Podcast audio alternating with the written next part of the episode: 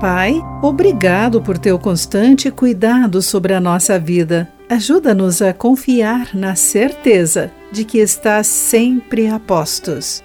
Olá, querido amigo do Pão Diário. Que bom que você está aí para acompanhar a nossa mensagem de esperança e encorajamento do dia.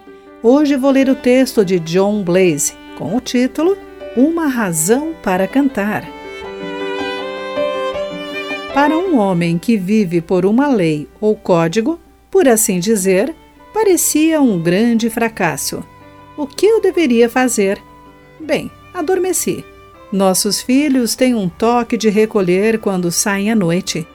Eles são bons filhos, mas eu os espero até ouvir suas mãos virarem a maçaneta da porta.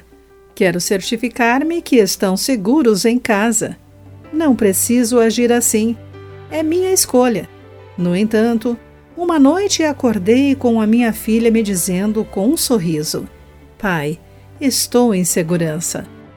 Você deveria ir para a cama.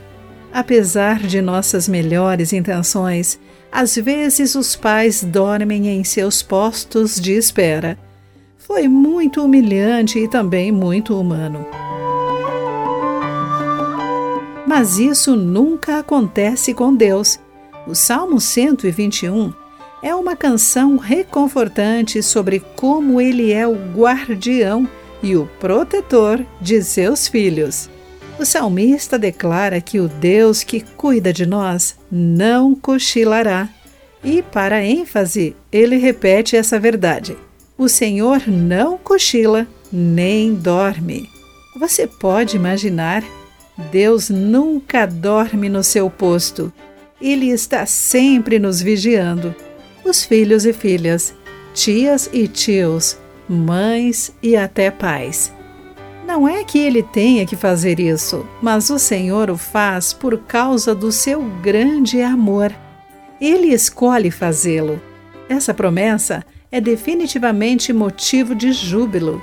Sabemos que isso não significa uma vida sem problemas, mas sim uma vida cercada por seu amor e presença. Querido amigo, de que maneira você sente a presença de Deus?